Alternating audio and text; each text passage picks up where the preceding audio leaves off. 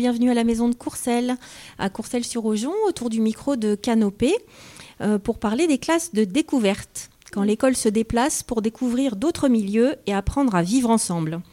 Alors pour parler de ce sujet, nous avons réuni autour de ce, micro euh, trois élèves de l'école d'Echenay en Haute-Marne, Jules, Jeanne et Alice, Patrick Boisson, leur enseignant et directeur de l'école, Mélanie Mutt, qui est coordonnatrice des classes de découverte euh, à la Maison de Courcelles, qui nous accueille aujourd'hui, Sigrid Mettal, pardon, intervenante euh, à la Maison de Courcelles, Dominique Henquin, conseiller pédagogique à l'inspection académique, en charge des classes de découverte, également président de l'OCCE, l'Office central de la coopération à l'école, et puis Philippe Mérieux, que nous avons le grand plaisir d'accueillir à Courcelles, pédagogue, professeur émérite à l'université Lyon Lumière 2 et auteur de nombreux ouvrages sur la pédagogie.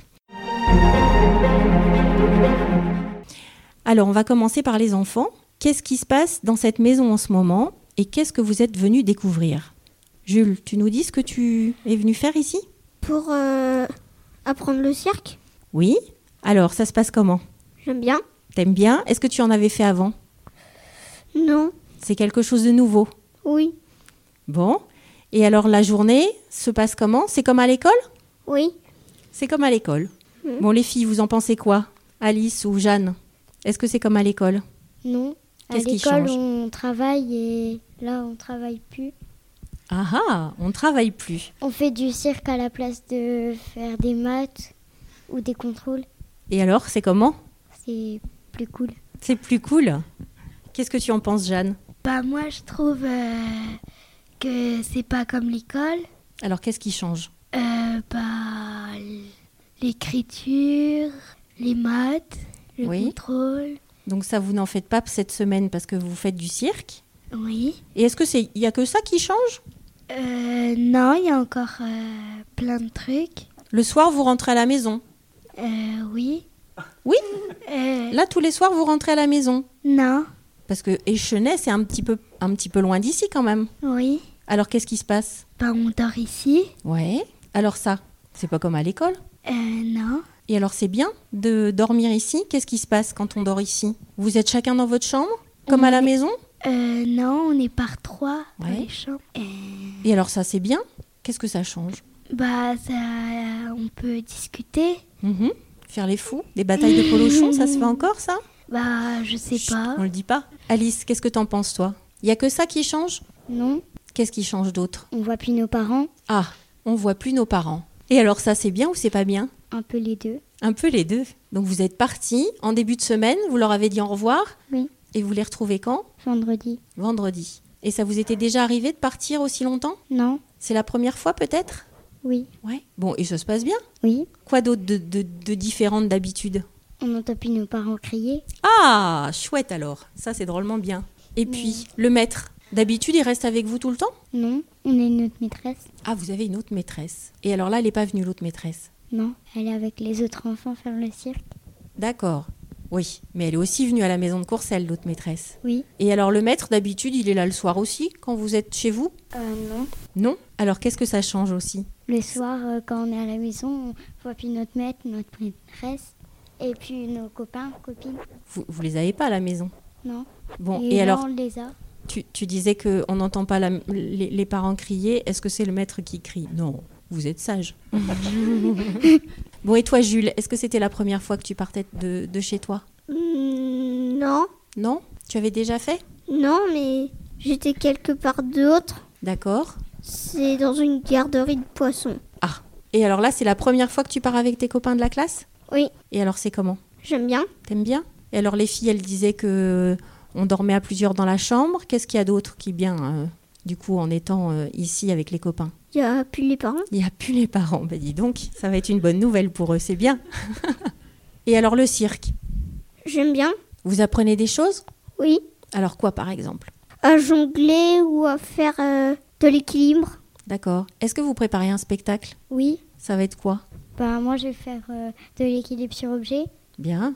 Bon, et alors ça, vous l'apprenez avec Sigrid, c'est ça? Pas cette semaine. Ah, bon, j'ai posé la mauvaise question alors. Qui est-ce qui vous fait travailler? C'est Wari? Oui. Ah, d'accord. Et alors, il vous apprend tout ça?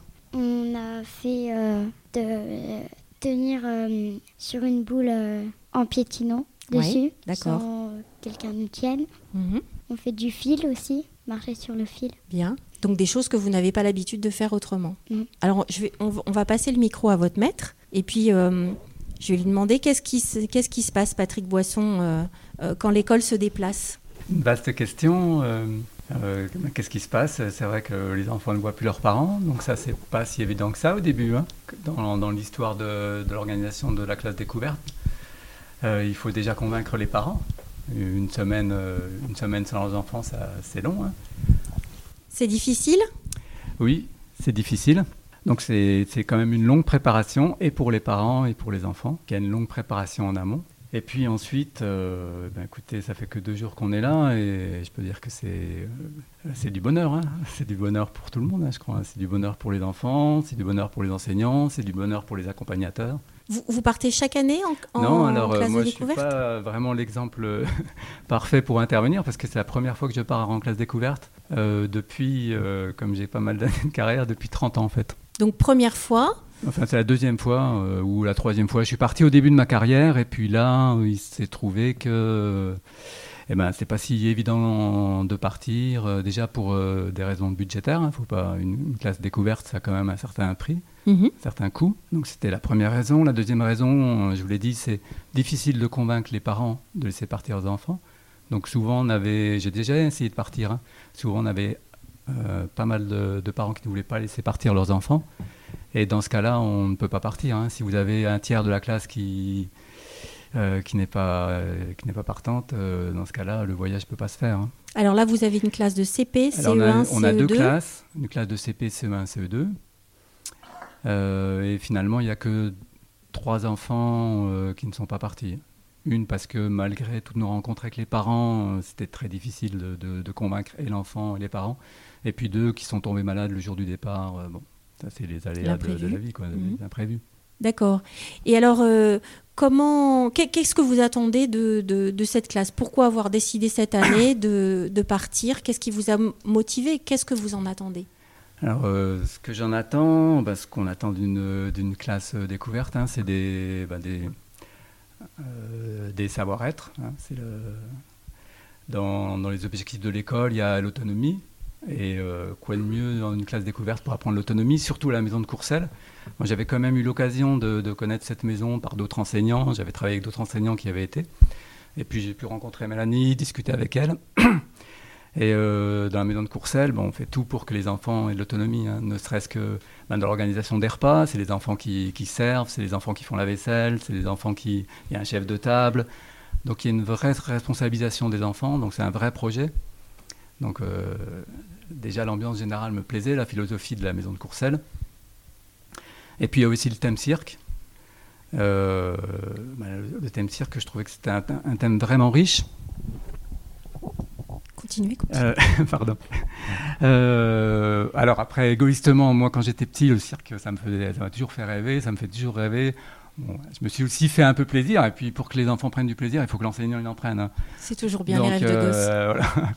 Donc, alors, la maison de Courcelles, le thème cirque, les, les parents qui, qu'on avait réussi à convaincre, plus cette année, on avait un, on a un gros atout, c'est-à-dire que les enfants qu'on ne pouvait pas emmener, comme on a eu une ouverture de classe, on est quatre classes maintenant, les enfants qu'on ne pouvait pas amener, on pouvait les scolariser, on pouvait leur proposer une scolarisation même s'ils ne venaient pas. Et ça, on ne pouvait pas le faire avant parce qu'on n'avait que trois classes. Mhm. Donc, euh, c'est pas possible, on avait des effectifs trop chargés. Donc, la, la conjoncture de tous ces facteurs, ça fait qu'on a pu partir cette année. Merci. Alors, Méla- Mé- Mélanie, une, euh, une classe de découverte, donc euh, ça, se prépare, euh, disait Patrick. hein. Du côté de la maison de Courcelles, comment, on prépare une, classe de découverte?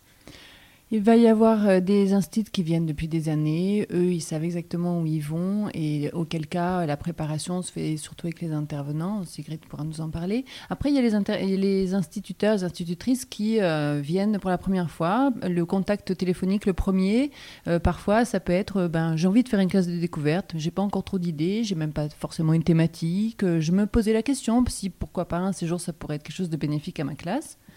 Et à partir de là, on a une conversation, un échange sur les objectifs, les objectifs que avoir, qu'on peut avoir vraiment de façon très globale par rapport à un départ. Euh, donc on a, des, on a des, parfois des, des, premiers euh, contacts qui sont comme ça, et puis d'autres parfois des instituteurs, institutrices qui viennent avec une idée très précise euh, par rapport à leur projet pédagogique de l'année, et ou bien alors qui par rapport à leur groupe classe, à, ils, ont, ils ont un groupe classe qui leur pose une problématique ou qui justement leur donne un challenge, et ils vont avoir un projet qui va être vraiment en lien avec le groupe classe. Et voilà, à partir de là, euh, euh, à partir de, ces objectifs que les instituteurs se fixent, va y avoir euh, une, va y avoir une, une, prise de, alors des dates, une thématique, des échanges, parfois même des, des, projets qui vont, qui, vont, qui vont se créer sur le moment. Par exemple, quelqu'un qui vient avec un groupe classe difficile et qui me dit je sais pas, j'hésite, le cirque ou la gestion de conflits. Voilà, on peut aussi parfois, et c'est une, des grandes forces de la maison de Courcelles, euh, euh, créer de toutes pièces une classe découverte. Les thématiques sont vraiment juste là pour euh, donner des envies et orienter. Et sinon, on peut venir avec un projet complètement personnel euh, et, et, et, si la maison de conseil est en mesure de, de, créer ce projet, alors il a lieu. Voilà. Donc par exemple, euh, il peut arriver que justement un groupe classe ait besoin justement de cirque et de gestion de conflits parce que le cirque est très complémentaire, ça va être la forme physique de la gestion de conflits qui aura lieu par ailleurs sur d'autres ateliers de façon plus verbale. Voilà, ça peut être ça par exemple. Est-ce que vous vous souvenez des échanges que vous avez pu avoir avec euh, Patrick Boisson lors de, la perspective de l'organisation de cette, euh, de cette semaine Voilà, donc c'était une première prise de contact parce que du coup l'école des Chenets, je ne la connaissais pas. Euh, il est justement euh, paru assez rapidement que des parents étaient réticents. Donc on a, on a, on a, on a prévu une rencontre sur place. Donc je suis allée à l'école des Chenets, j'ai rencontré les parents. Et, et, le fait de, pour les parents de venir glaner des informations, se rendre compte qu'on est des gens qui, qui faisons ça depuis 40 ans, qu'on a une expérience, qu'on a, des, euh, qu'on a euh, quelque chose qui est mis en place qui est vraiment rassurant. Euh, ça, sécurise les parents, ça, facilite le départ. voilà. Après, l'école des Chenets savait qu'ils voulaient venir faire du cirque. Pour ça, on a des intervenants qui sont vraiment aguerris, à qui je, voilà, je mets en contact l'école avec les intervenants. Et puis ensuite, il y a euh, des échanges sur, euh, euh, sur justement les objectifs. Ça peut être un spectacle, ça peut être vraiment juste de la découverte. Ça, c'est l'école et les intervenants qui le fixent. Sigrid, comment vous, en tant qu'intervenante, vous intervenez dans, ce, dans cette préparation de, de la classe? Euh, moi, j'interviens euh, un petit peu en amont aussi. Euh, une fois que Mélanie m'a mis en contact avec les, les instits, soit on s'appelle, soit on communique par mail. Et ils me font part de la classe qui vient, du nombre d'élèves, de la thématique, parce que ça peut être clown, théâtre, cirque, ça peut être théâtre et cirque, ça peut être. voilà. Et, et, ils me font part de leur projet. S'ils viennent, parfois il y a des classes qu'on appelle d'intégration. Euh, les franco-allemands, par exemple, en septembre, ils viennent avec euh, toute une école, euh, toutes les classes mélangées. Et on fait des tournus en cirque. Donc ils essayent jonglerie, équilibre sur objet, acrobatie, musique, parfois marionnette. Et ils essayent tous les ateliers, ils en choisissent un, ils font un spectacle en fin de semaine. Donc là, on est cinq animateurs techniques c'est un peu la folie, mais euh, c'est une super semaine, une super ambiance. Et là, c'est, euh, je crois qu'ils partent la deuxième semaine hein, euh, après la rentrée. oui, c'est vraiment une classe d'intégration. Voilà. Donc là, le, but, c'est de créer du lien entre les élèves, entre eux, avec les instits, et voilà. Justement, j'allais vous interroger sur, au-delà de l'aspect technique, qu'est-ce qui vous semble se jouer entre les enfants, entre les enfants et les enseignants quand, quand ils arrivent à la maison de Courcelles? Bah, D'une part, il y a, quand même la pédagogie de la maison de Courcelles qui est très présente, même si c'est pas exactement le même projet pédagogique que pendant l'écolo, parce qu'on peut pas se le permettre. Ça reste quand même une semaine de travail, et souvent, euh, souvent les instituteurs, institutrices veulent repartir avec un spectacle de fin d'année, donc ça nécessite quand même énormément de travail, parce que euh, en général, ils arrivent, ils savent pas faire de cirque, donc les premiers jours, c'est de l'initiation, et après, il faut créer le spectacle. Après, la création du spectacle, pour moi, c'est aussi un prétexte parce que en créant un spectacle, on se rend compte qu'il il y a l'aspect ludique du cirque, mais il y a aussi l'aspect plus laborieux, qui est à un moment donné de, de répéter, d'attendre, d'être ensemble, et qui n'est pas forcément évidente, mais qui, qui, apprend beaucoup au niveau du vivre ensemble aussi, je trouve. d'être à l'écoute de ses camarades, de les respecter quand ils sont sur scène, et de se dire qu'on est vraiment une équipe enfin comme au foot en fait. Quand on, crée un spectacle ensemble, on est tous ensemble, on a besoin les uns des autres et on ne peut pas euh, euh, se tirer dans les pattes ou se mettre en avant parce que sinon euh, ça fonctionne pas. Particulièrement dans le cirque, par exemple, je ne sais pas si on fait de la barre russe ou, des portées, si on n'est pas tous ensemble à l'écoute les uns des autres, si on ne peut pas faire confiance à son camarade qui, qui te porte, euh, c'est pas possible. Patrick Boisson, euh, euh, Sigrid insiste là sur le vivre ensemble. Est-ce que vous, depuis, depuis deux jours, vous sentez quelque chose qui se passe de ce côté-là, du côté des enfants? Ah oui, tout à fait, oui. par exemple, il y a des enfants qui avaient beaucoup de, difficultés relationnelles entre eux. Et le fait de justement de, participer à un même numéro, de, de, travailler ensemble pour un même spectacle, d'apprendre à regarder l'autre, à écouter l'autre. On apprend aussi en beaucoup de ses erreurs. Les animateurs, ils sont forts pour ça, hein, ils sont très pédagogues. Euh, les balles, ça tombe, hein. donc euh, ça tombe, ça retombe, il faut les relancer. C'est un peu comme dans, ben, si on peut transposer ça aux exercices. Hein, euh, en maths, on ne réussit pas toujours. et voilà, pour le spectacle, les balles, il faut les ramasser, il faut retravailler, il faut regarder celui qui a réussi, on apprend de l'autre. c'est vraiment riche, ouais. Et puis les relations se transforment, c'est vrai. Vous évoquiez tout à l'heure aussi euh, la vie quotidienne avec euh, mettre la table, euh, faire la vaisselle. le soir, c'est un moment difficile pour les enfants? On, évoquait tout à l'heure les, les, enfants qui partent pour la première fois de la maison. Ah, le, ben, nous, le premier soir, oui, c'est un petit peu difficile. Hein, surtout, moi, j'ai des tout petits, hein, des, enfants de 6 ans. Donc hier, il y avait un petit peu de pleurs, et puis la journée, c'est une grosse journée quand même pour eux. Il y a le voyage en car, il y a l'arrivée, tout, c'est émotionnellement, c'est très fort. Alors oui, il y a un petit peu de pleurs euh, hier soir. Euh, puis il y a des enfants qui, ont des habitudes, ils dorment avec la lumière allumée, mais le copain de la chambre, il dort pas avec la lumière allumée. Alors il faut trouver un compromis, on met une veilleuse. Euh, voilà. Alors Mélanie, justement, le vivre ensemble, comment, comment vous l'appréhendez? À quoi vous faites particulièrement attention à la maison de Courcelles? Est-ce qu'il y a des, des, éléments particuliers auxquels vous êtes tout particulièrement attentif? Oh, je retrouve que dans toutes les classes découvertes, il va y avoir euh, cet esprit de, de, faire des choses ensemble qu'on va retrouver pas seulement en cirque, mais euh, si on fait une classe préhistoire ou une classe patrimoine, on va faire une grande maquette où chacun des enfants euh, aura sa pièce dans, dans, ce grand ensemble. Et ça, c'est assez. Euh, euh, ça peut être ce forme de, cette forme de travail où, tout est mis en commun et, c'est peut-être plus facile à faire en classe découverte qu'en classe même. Donc, c'est en ça que euh, que, euh, que ce vivre ensemble va se retrouver dans les contenus. Et puis chaque classe est à chaque fois une nouvelle rencontre en fait. Dans ce vivre ensemble, il y a des rencontres. Il y a des rencontres entre euh, les enfants et le maître, parce que, le, parce que les, les moments du quotidien ne sont pas du tout les mêmes. Donc on va découvrir que le maître, il a des chaussons, et puis que lui aussi, il prend un petit déjeuner, c'est fabuleux.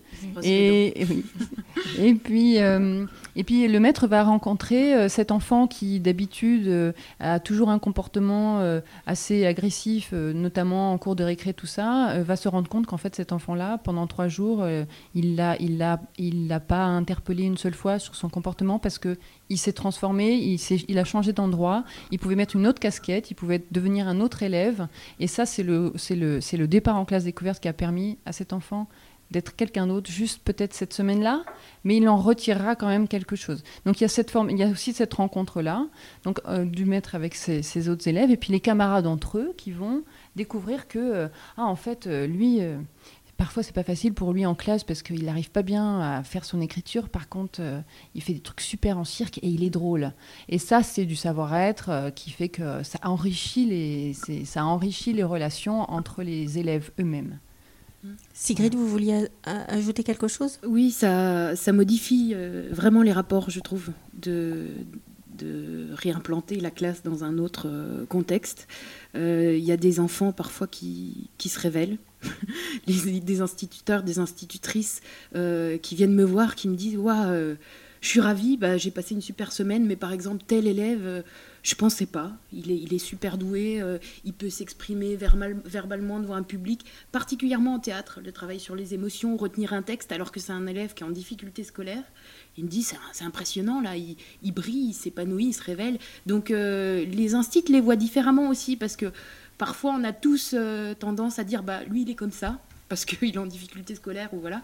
Et en fait, dans un autre contexte, si lui il trouve son dada ou qu'il il s'éclate vraiment dans quelque chose, et ben, et ben, ça change complètement les rapports avec l'instit aussi entre eux. Les autres enfants se voient différemment parce que celui, celui dont on se moque d'habitude, et ben là, euh, c'est devenu la star de la semaine. Donc tout le monde va le voir pour de lui demander des conseils, etc. Et ça, c'est vraiment intéressant à voir. C'est ces rapports-là. Et après, plus rien n'est pareil une fois qu'on rentre à l'école et les choses sont différentes. Les, les- sur l'échiquier, les, les, les, les, les pions ont bougé. Et ça, c'est beau. Ça, c'est important. Et ça peut changer la fin de l'année scolaire, Voilà, voire ouais. même euh, Mm. une scolarité entière euh, Mm. pour un certain nombre d'enfants. Dominique Henquin, vous êtes donc conseiller pédagogique à l'inspection académique en charge de ces classes de découverte. Euh, je disais tout à l'heure aussi que vous étiez président de l'Office central de la coopération à l'école. Patrick euh, évoquait euh, des difficultés au départ. Le- la coopérative, c'est un outil qui permet de faciliter le, départ en classe de découverte La, coopérative, mais pas que, je veux dire l'inspection académique, euh, la DSDN, comme on dit maintenant, euh, a, un certain nombre de services, hein, un service qui s'appelle la DVA, qui va accompagner au montage euh, administratif du départ de classe de découverte. C'est-à-dire ça, c'est le préalable et c'est très important pour les parents notamment de savoir que l'inspection académique est, est- est chargée de vérifier euh, tous les préalables au départ en classe découverte, notamment euh, le taux d'encadrement, le transport, parce que c'est important, ça fait partie des angoisses des parents, hein, le taux d'encadrement, la qualité des intervenants, euh, la validité aussi du lieu où vont partir les enfants. Donc tout ça est, travaillé en amont, des semaines, des semaines en, en amont. hein. Quand on est sur le département, c'est cinq semaines. Quand on est hors département, c'est au moins huit semaines avant. Donc ça, il y a tout un service qui travaille là-dessus. Il y a cet accompagnement. hein. Euh, on mettra pas, euh, et moi je fais partie des gens qui sont sur la, la- la- la- l'agrément, hein, notamment des, personnels qui interviennent. On ne mettra pas sur une classe cirque quelqu'un qui n'a pas la qualification cirque. On ne mettra pas euh, dans un bus un enfant euh, qui, pour lequel il n'y aura pas euh, ce qu'il faut pour assurer la sécurité de l'enfant, que ce soit la ceinture de sécurité, que ce soit le chauffeur qui va bien, la liste des, passagers, etc. Et ça, c'est fondamental. Je dirais que c'est le préalable à tout. hein. Et puis, il y a l'accompagnement pédagogique. Donc l'accompagnement pédagogique, c'est aussi euh, les conseillers pédagogiques hein, de circonscription qui viennent en aide aussi aux, collègues qui partent, qui vont aider à ce qu'on soit dans le cadre des programmes du socle commun de compétences, euh, culture et connaissances. C'est-à-dire qu'on soit vraiment dans le programme de l'école, même si on n'est plus à l'école. Ça, c'est fondamental. Et puis, euh, on, va travailler avec les enseignants, notamment sur le département de la Haute-Marne. On a une formation pour les gens qui partent pour la première fois en classe découverte. Euh, c'est fait dans le cadre de, conventions hein, quand même avec les maisons. On a trois grands opérateurs sur le département, hein, Centre culturel au Marnais, la Ligue de l'enseignement et la Maison de Courcelles, avec lesquels on monte une journée de formation où on va aider les enseignants du point de vue administratif, gestionnaire, etc. Mais surtout à travailler sur leur projet pédagogique. C'est-à-dire qu'est-ce qu'est-ce qu'ils vont aller faire dans ces maisons-là? Qu'est-ce qu'ils vont aller faire à 20 km, à 5 km ou à 500 km hein, Parce qu'on part aussi à euh, plus ou moins loin. hein. Eh bien, quel que soit l'endroit où on va, il faut partir avec un objet. Pas, une activ- pas des activités qu'on va juxtaposer, mais un vrai projet pour les enfants, cohérent avec ce qu'on attend de, cette, euh, de ce qu'on va faire cette année-là avec les enfants dans le cadre du projet d'école, etc. Donc vous contredisez ce que vous, vous contredis- contredisez pardon euh, ce que disaient les enfants, à savoir euh, on ne fait rien. Mais si on fait beaucoup de choses, mais on le fait autrement. On le fait autrement, tout à fait. On va manipuler et puis on va peut-être pas prendre conscience immédiatement de ce qu'on apprend. Euh, ils n'en ont pas conscience là maintenant, mais quand Patrick va revenir dans sa classe, euh, ben, il va revenir avec un bagage, avec une, des valises pleines d'expériences, des valises pleines peut-être de matériaux, hein, sur lesquels il va pouvoir travailler pendant des semaines et des semaines avec les enfants qui sont partis, mais peut-être, j'espère aussi, avec les enfants qui ne sont pas partis. Euh, parce que là, c'est important. Et notamment, on a, on, a, on a maintenant des outils numériques fantastiques pour travailler à distance avec les enfants qui n'auraient pas pu partir, euh, qui peuvent vivre un rôle aussi à distance sur euh, ce qu'on fait ici. c'est assez, assez important. Donc là, il y a du travail. Non, non, il y a du travail, là, il y a, il y a du vécu ne serait-ce que le, vivre ensemble, l'altérité, euh, l'absence des parents, mais la présence d'un maître qui va, euh, avec lequel la, la, relation va complètement être chamboulée. Hein. Euh, le maître, on ne le verra plus de la même manière. On l'a vu en pyjama, en, chaussons. Et puis, il est venu faire un bisou le soir. Enfin, il y a toutes ces choses-là, mais c'est, on est, on ne remplacera jamais les parents quand on, est, quand on est maître en classe découverte, mais quelque part, il y a quelque chose qui se joue du point de vue euh, psycho-affectif, là, c'est fort. Est-ce que vous avez un, regard sur l'évolution de ces classes de découverte? Est-ce qu'il euh, y a de plus en plus de classes qui partent? Est-ce que euh, comment, comment vous observez ça du, point de vue de l'inspection? Alors, je ne pourrais pas dire qu'il y a de plus en plus de classes qui partent. C'est de plus en plus difficile financièrement de faire partir des classes. Hein. C'est pour ça que le, ministère a mis en place une, euh, une plateforme participative qui s'appelle la trousse à projet, qui permet pour les classes qui sont les plus éloignées de, des structures de financement notamment, ou des municipalités ou des intercommunalités qui ont un petit peu plus d'argent. Ça permet d'aller chercher un petit peu des financements aussi euh, vers des mécènes, vers euh, euh, d'autres personnes que les parents eux-mêmes. Hein. Donc la trousse à projet permet aussi de travailler en amont avec les élèves, les plus grands de nos élèves hein, particulièrement, sur comment financer une petite partie du, de la classe découverte pour, pour pouvoir partir. Hein. Euh, Parce que c'est le frein majeur. C'est un, un, des freins. L'autre frein, c'est aussi l'engagement des enseignants. Hein.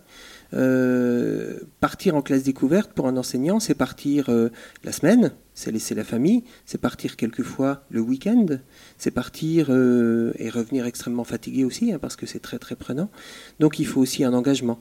Donc c'est important que nos jeunes collègues, on puisse les, y amener à ces classes découvertes. Hein notamment nous, quand euh, des stagiaires, euh, euh, des stagiaires qui sont, qui sont à moitié à l'ESP, à, l'école de professorat et de l'éducation, et à moitié en classe, hein, qui sont à mi-temps, on favorise le plus possible leur départ, c'est-à-dire que on fait en sorte qu'ils puissent partir avec les titulaires des classes.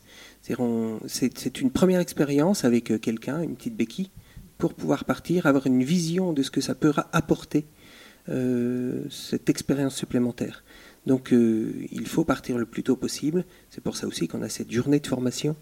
C'est trop peu, mais c'est déjà ça euh, pour, pour aider au départ. Mmh. Et après, il faut compter sur ceux qui rentrent et qui racontent leur leur semaine et pour voir aussi les enfants qui reviennent euh, transformés pour donner envie euh, oui, à d'autres, d'autres collègues de partir. Tout à fait, tout à fait. J'ai moi-même vécu ça. Euh, j'ai été un, maître qui suis parti le premier. Donc quelqu'un de plus expérimenté m'a, dit on y va ensemble. et ensuite, c'est plus facile, c'est beaucoup plus facile de persuader les parents quand ils ont déjà eu une antériorité. Et souvent, les parents entre eux disent tu peux y aller, avec lui tu peux y aller. Euh, et il y a de moins en moins de réticence au fur et à mesure que l'expérience de départ est, importante dans une école. Hein.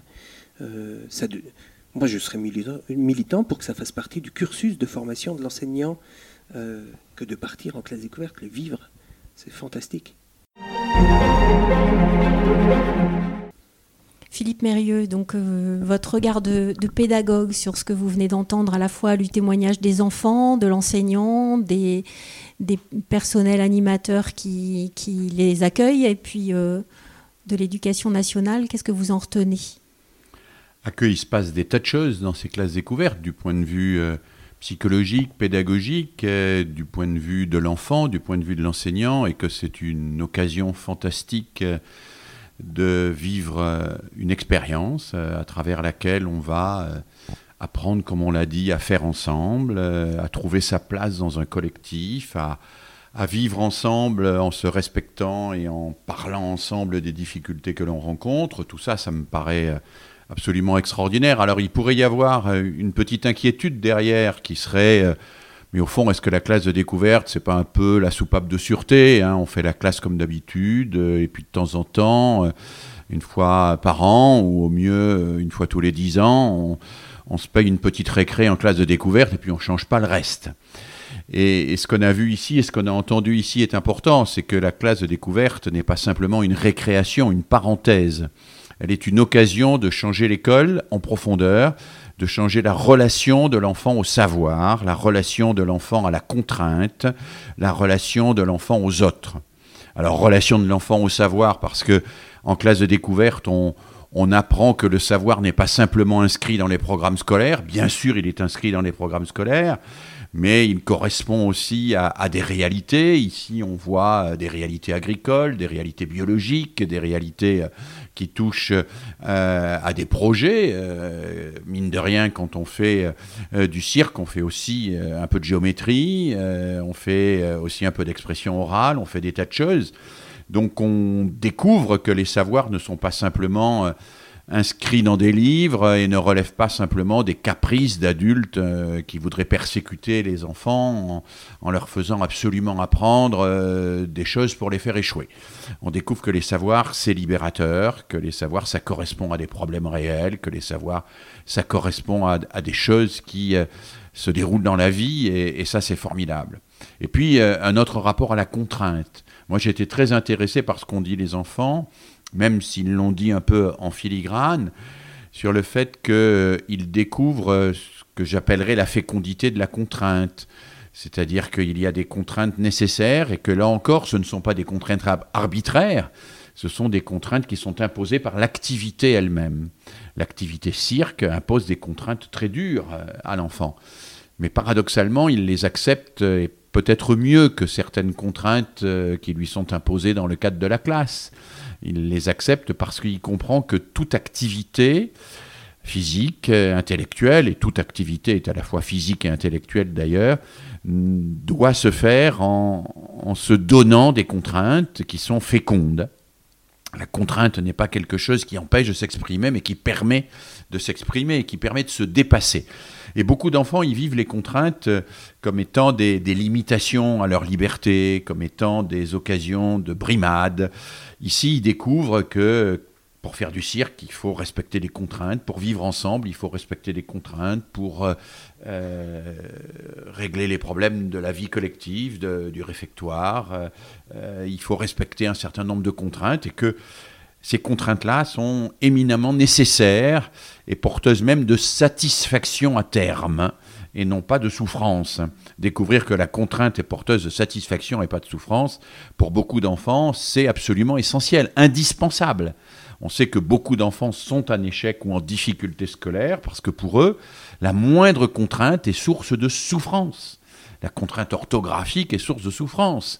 Euh, et s'y soumettre, c'est renoncer à s'exprimer, c'est renoncer à être soi-même, et c'est s'assujettir à la volonté du maître.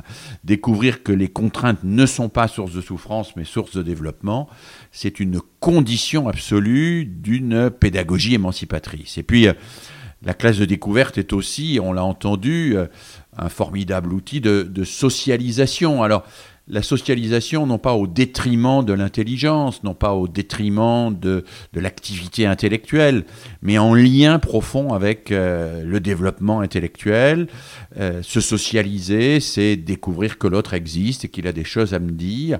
Alors dans une classe, on peut le faire, bien sûr. La socialisation, elle se fait au quotidien, et l'OCCE défend euh, une socialisation à travers toutes les activités quotidiennes de la classe.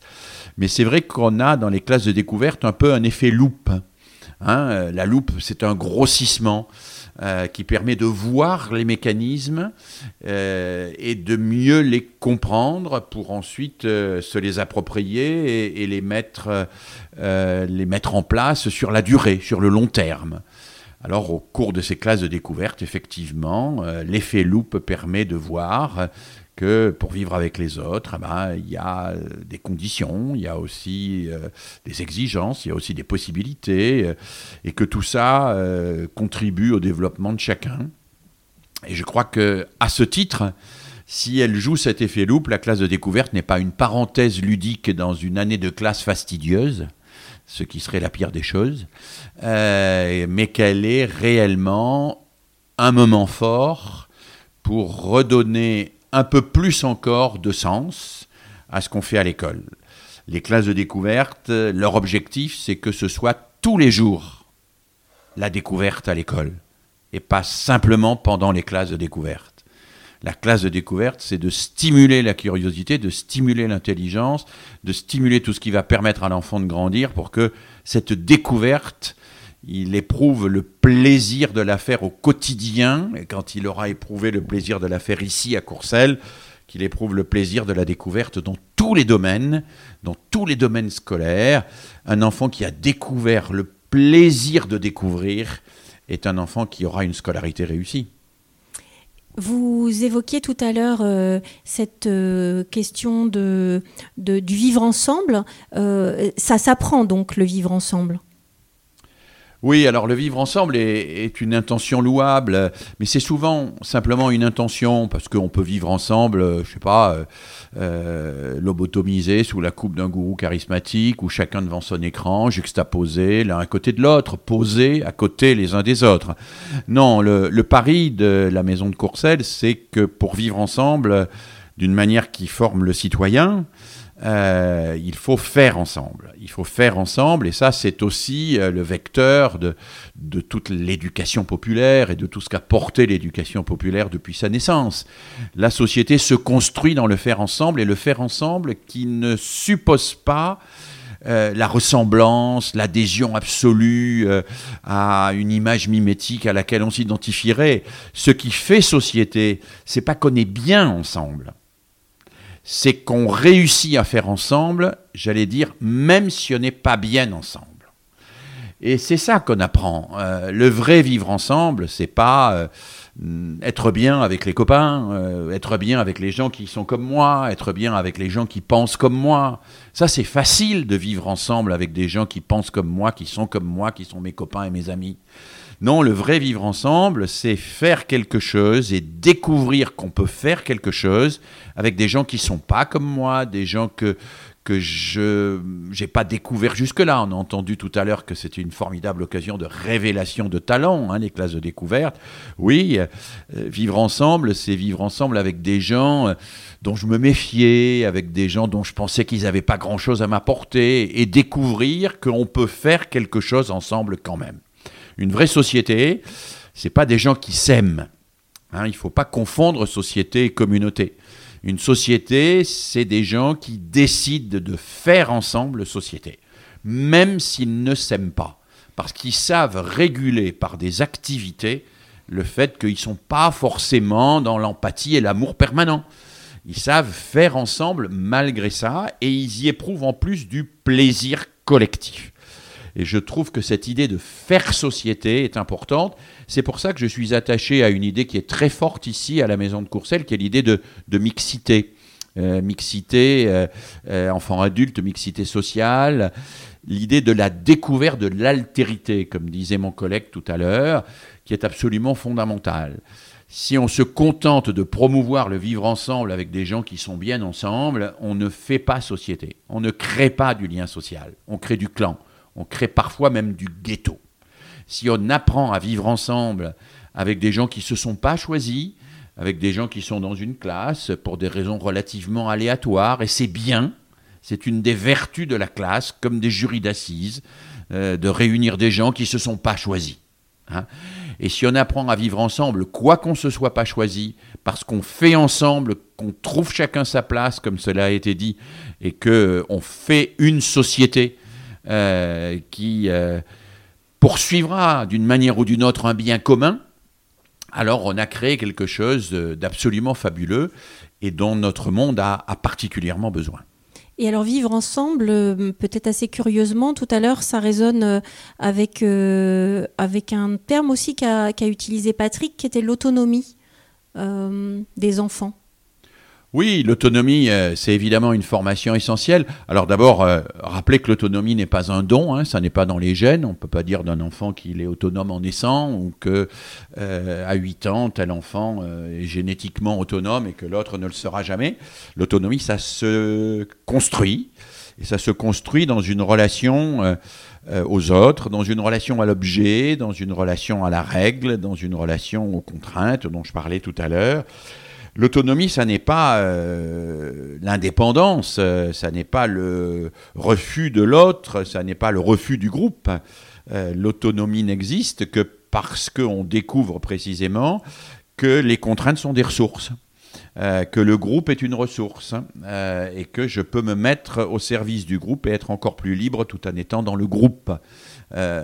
rendre l'enfant capable de se sentir plus lui-même, d'être je JE, en se mettant en jeu JEU dans une activité ou dans un groupe, c'est la formation euh, à une autonomie qui ne soit pas un individualisme. Je crois qu'il y a un véritable enjeu aujourd'hui à ne pas confondre autonomie et individualisme. L'autonomie, c'est dans du collectif que ça se fabrique, c'est dans du collectif que ça se construit, et c'est dans la conscience du collectif que ça émerge. Et je, crois beaucoup à, cette idée. C'est aussi dans la relation avec le concret. Euh, un des enjeux majeurs des classes de découverte, euh, c'est la reconstruction du rapport à l'objet. Euh, tous les sociologues aujourd'hui, tous les analystes constatent que nous vivons dans un monde qui est assez largement virtualisé pour beaucoup d'enfants. Euh, il n'est pas simplement virtualisé à cause des prothèses technologiques que sont l'ordinateur, le smartphone, etc. Il est virtualisé parce que les relations avec le concret deviennent plus difficiles et plus problématiques. Euh, les enfants d'aujourd'hui ne rencontrent pas très souvent des choses très concrètes à faire. Euh, l'enfant d'hier voyait son père bricoler et bricoler avec lui faisait de la cuisine, euh, faisait du jardinage, euh, faisait tout un tas de choses. Une des caractéristiques des enfants aujourd'hui, c'est que parfois ils ont rompu ce contact avec le réel, avec les objets. Et vous savez, ça c'est compliqué quand on rompt ce contact, parce qu'on est alors menacé de basculer dans une espèce de fantasme de la toute-puissance, le fantasme de l'infantile. Euh, la toute-puissance, c'est la conviction, par exemple, qu'on peut faire pousser les tomates en criant dessus ou en se mettant en colère. Ben non, on peut crier sur les tomates ou se mettre en colère, ça ne les fait pas pousser. Euh, on peut crier sur un bout de bois, ça ne le fera pas changer de forme. On peut euh, crier sur un caillou ou crier sur un chantier ou se mettre en colère, taper du pied. Euh, ça ne fera pas que on réussira à fabriquer ce qu'on a décidé de fabriquer ensemble la, classe de découverte est le lieu où on peut euh, se confronter à cette résistance des objets. Je pense que c'est très important que l'enfant se confronte à la résistance des objets, pas simplement à la résistance de son maître, à la résistance de son père ou de sa mère ou de son frère ou de sa sœur, qui peuvent toujours être mises sur le compte de euh, il me veut du mal. Euh. non, la résistance de l'objet, elle finit toujours par être euh, euh, intégrée par l'enfant comme euh, il faut que je fasse avec. Je dois travailler avec un bout de bois, je dois le sculpter, je dois faire avec ça quelque chose. Ben, c'est une résistance qui est à la fois une contrainte et une ressource. Il faut que j'entre en relation avec cet objet. C'est une relation compliquée. J'ai un projet pour ce bout de bois. Ce bout de bois a des contraintes qui fait que je ne peux pas en faire n'importe quoi. Je vais rentrer en relation et je vais découvrir que je ne m'autonomise qu'en obéissant à l'objet et que mon autonomie, elle n'est pas entièrement euh, euh, dans le vide, euh, que cette autonomie, elle impose le respect fondamental de ce monde qui nous entoure, qui a ses règles, qui a ses lois, et que je dois apprendre à aimer, et y compris à aimer pour les contraintes qu'il me met, à aimer pour les résistances qu'il m'oppose. Et quand on est un enfant, c'est pas si évident que ça. La caractéristique de l'enfant, de l'infantile, comme disent les psychiatres ou les psychanalystes, c'est un peu ce que les parents appellent le caprice, quoi. Euh, j'ai envie, je veux, euh, et si ça marche pas, je crie, euh, et, si mes cris ne marchent pas, je me mets en colère et je tape par terre parce que je veux avoir satisfaction tout de suite. Grandir, c'est découvrir que tout ça, ça marche pas, que quand ça marche, même c'est très dangereux, ça aboutit à, la violence et à la dictature, ça aboutit à détruire les autres et à détruire la nature, et que il faut faire avec les autres, avec la nature, euh, avec ces contraintes qui sont des occasions comme des prises pour mon autonomie, comme on, peut dire que pour euh, le grimpeur sur le rocher, eh bien les prises l'aident à grimper. Oui, les, contraintes du réel euh, sont essentielles. Et je terminerai en disant qu'il y a aussi un enjeu fort dans le rapport avec la nature, euh, ici à Courcelles et dans les classes de découverte en général.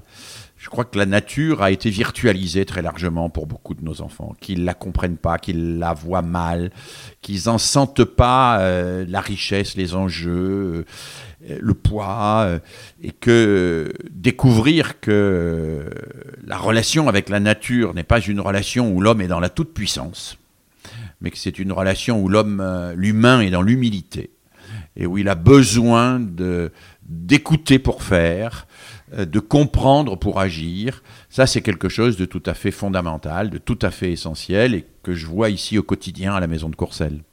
Merci.